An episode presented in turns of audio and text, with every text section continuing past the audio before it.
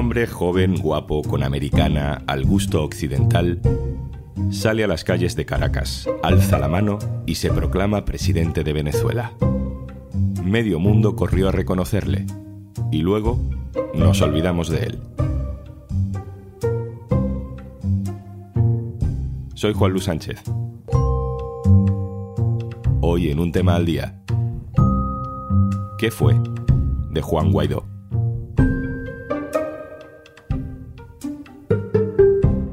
Una cosa antes de empezar. Hola, hola, por fin es viernes. Y como cada viernes, al final de este episodio, te recomendamos un podcast o un audiolibro por si te apetece escuchar algo nuevo el fin de semana.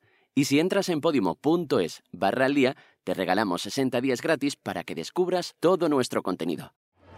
¡Juro! Este es Juan Guaidó. Asumir formalmente las competencias del Ejecutivo Nacional autoproclamándose presidente de Venezuela. como el presidente encargado de Venezuela.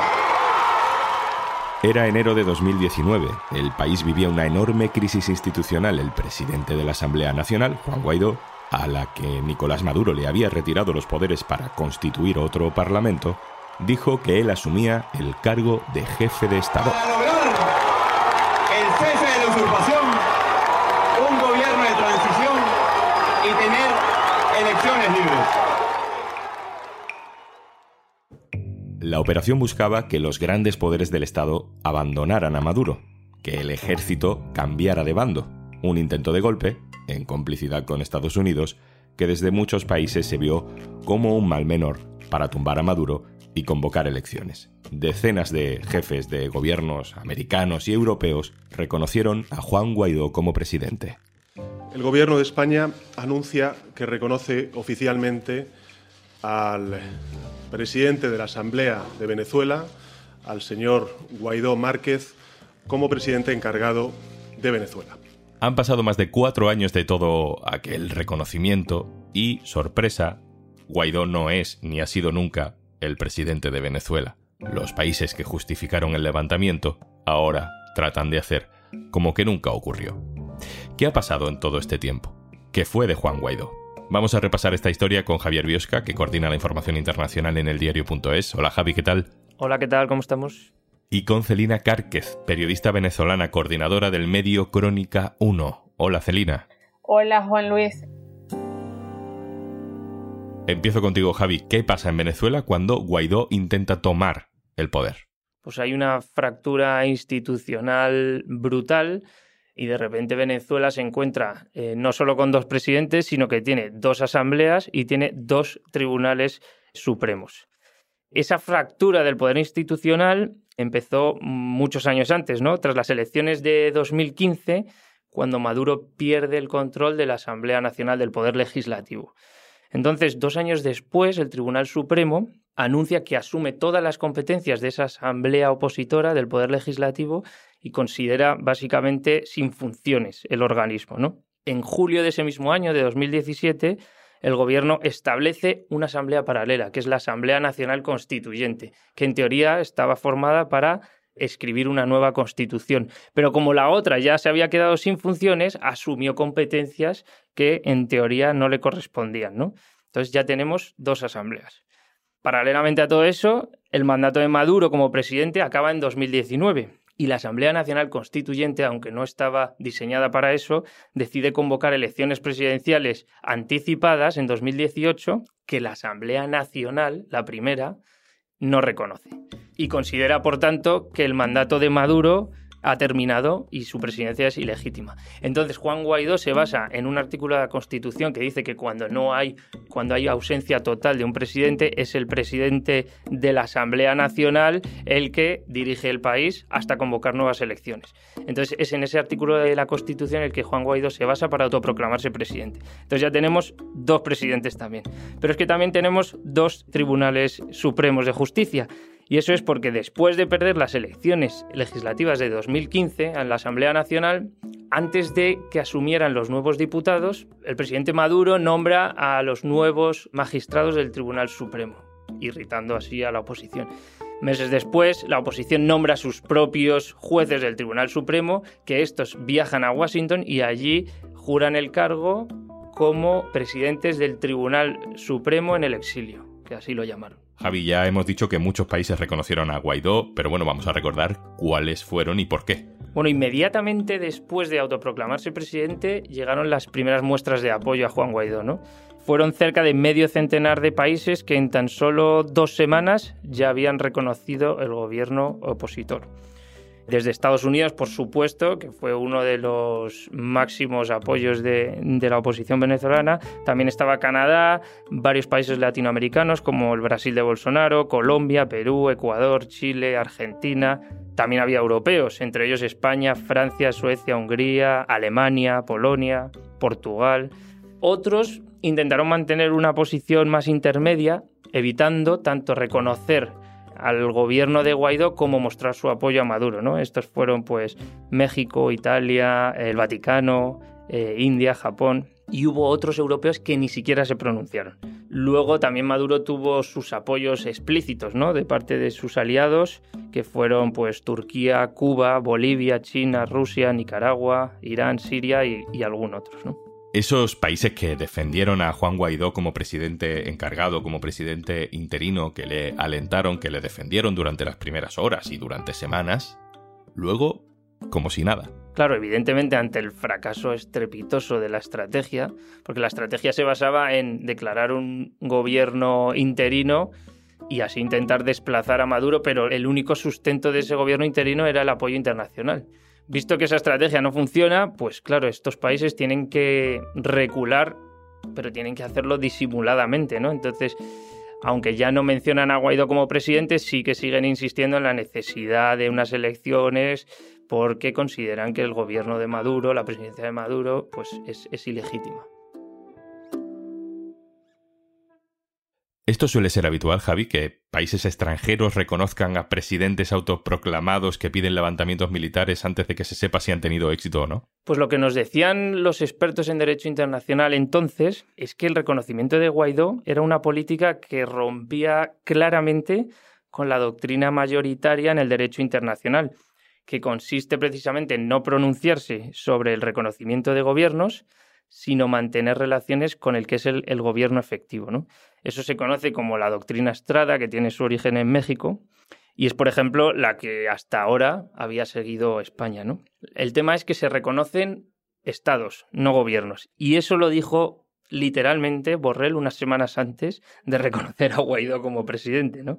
Eso sí, el reconocimiento de gobiernos es una decisión política, totalmente discrecional, ¿no? Entonces no hay ninguna norma del derecho internacional que te diga cuándo se puede o cuándo no se puede reconocer un gobierno. Pero fue claramente lo que te decía, una maniobra política internacional para intentar desplazar a Maduro del poder.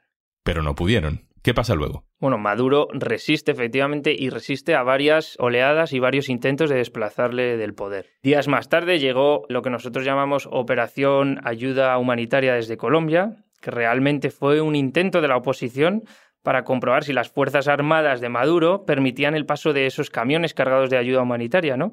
Entonces, si eso pasaba, era un símbolo de debilidad del gobierno y del poder efectivo de, de Maduro. Pero no pasó. O sea, los camiones no cruzaron la frontera y hubo disturbios entre las fuerzas de la oposición y las Fuerzas Armadas del gobierno. Por cierto, ese día en Colombia estaba el que acababa de ser nombrado enviado especial de Estados Unidos para Venezuela, Elliot Abrams. Este es un personaje que dice mucho sobre eh, la estrategia política de Estados Unidos respecto a Venezuela. Elliot Abrams, según publicaron extensamente medios anglosajones, fue uno de los cerebros que orquestaron un intento de golpe de Estado contra Chávez en el año 2002. Y además en los años 80 también estuvo involucrado en lo que se conocía como el escándalo Irán-Contra, que es un escándalo que el gobierno de Estados Unidos vendió ilegalmente armas a Irán y utilizó ese dinero para financiar a la guerrilla de la Contra que luchaba contra el gobierno sandinista de Nicaragua. Pues Abrams participó en esa operación e incluso llegó a ser condenado por mentir en el Congreso en el año 91. Y hubo un tercer intento al que también resistió Maduro, eh, meses más tarde, este fue en abril, y mm, fue cuando Guaidó intentó provocar un levantamiento militar con la liberación de Leopoldo López, que estaba preso, y el apoyo de algunos militares dispuestos a, a cambiar de bando. Pero, de nuevo, la maniobra a lo largo del día fue perdiendo fuerza. Parecía que había comenzado con muchísima fuerza, pero acabó en fracaso. La última pirueta de todo este asunto, Javi, es que hace unos meses es el propio Guaidó el que dice que, bueno, que ese gobierno interino, eh, mm, provisional, que en teoría seguía vigente en paralelo al de Nicolás Maduro, bueno, pues que ya deja de existir, ¿no? Efectivamente, esa fue la prueba más evidente de lo que ya todo el mundo sabía hace años, ¿no? Que Guaidó y su estrategia habían fracasado fue la, Asamblea Nacional, la de 2015, la opositora, que con 78 votos a favor y 29 en contra, cesó a Guaidó como presidente interino, que todavía solo esa asamblea se creía a Guaidó como presidente, y eliminó la presidencia interina. ¿no? Y esto es, es, curioso que siguiese funcionando esa asamblea, ¿no? y es que aunque hubo en 2020 elecciones legislativas, eh, la oposición las boicoteó porque considera y denuncia que no, que no eran justas. Entonces sigue operando esa primera asamblea en condiciones de semiclandestinidad, por así decirlo. Javier Biosca, compañero, gracias por ayudarnos a repasar esta historia. Gracias. Vamos a Caracas, que nos está esperando Celina Cárquez, una periodista con mucha experiencia en información política, a la que conocí hace unos meses en Colombia. Ella es conocida por ser crítica con Nicolás Maduro, y precisamente por eso busco su opinión, porque no es lo mismo ser crítico con Maduro que justificar cualquier cosa que se haga contra Maduro. Celina, ¿cómo me defines tú lo que pasó en 2019? A ver, en 2019 lo que se intentó fue crear como una especie de gobierno paralelo o en las sombras que no contaba con el respaldo de toda la, oposición. Bueno, ese gobierno interino que no existe en la constitución, debo decir, eso es algo muy importante, ese gobierno interino tiene una justificación legal basada en un artículo pero en la Constitución eso no está previsto, ¿no? Eso es importante recalcarlo. De hecho, cuando el exdiputado Juan Guaidó se juramentó, eso tomó por sorpresa muchos partidos. Y bueno, al final decidieron darle una oportunidad a esa aventura, porque no fue más que una aventura bastante costosa para la oposición. Mi sensación personal, Celina, y sin justificar otras cosas que haya hecho Maduro, es que lo que ocurrió en ese enero de 2019 fue un golpe de Estado.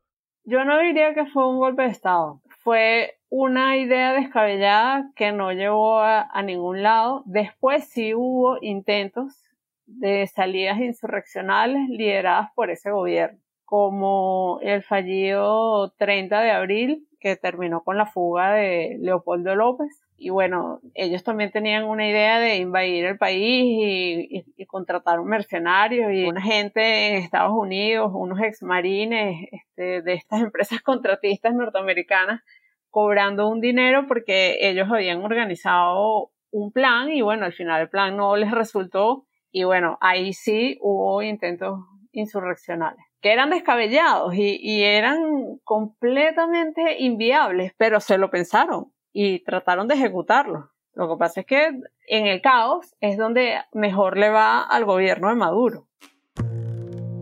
Celina, ¿quién es hoy? ¿Dónde está? ¿Qué hace Juan Guaidó? Juan Guaidó debe estar ahora en Washington junto con su jefe. Él era el títere de Leopoldo López. Él se postuló inicialmente, bueno, hizo el anuncio de que se iba a postular para las primarias de la oposición mayoritaria, que no es toda la oposición, sino los partidos más grandes, y aparecía en las encuestas como el líder con mayor rechazo entre la decena de precandidatos que hay. Y empezó, dijo él, a recibir amenazas contra su vida y contra su familia. Y justo cuando hubo esta cumbre en, Colombia entre países amigos de Venezuela, eh, liderada por el presidente Petro, pues él se fue a Colombia, dijo que iba a participar allí, a que su voz fuera oída, pero a él nadie lo había invitado. Y bueno, él de hecho creó un incidente diplomático, pero el, el canciller Leiva dijo que había entrado irregular, hubo todo un show con si le sellaron o no le sellaron el pasaporte. Lo cierto es que terminó solo en Miami y ahora está en Washington y pasó sin pena ni gloria, sin ningún logro, sin ningún avance y el saldo es para los venezolanos la desmovilización de la oposición, el descrédito de la clase política y consecuencias económicas muy severas porque ellos promovieron sanciones económicas para provocar un levantamiento popular que nunca iba a suceder y pensaban que eso iba a servir para un, un cambio de gobierno. Pues allá está, en Washington solo y abandonado por su gente. Celina Cárquez, coordinadora del medio venezolano Crónica 1. Muchísimas gracias. Muchísimas gracias a ti y gracias por la invitación.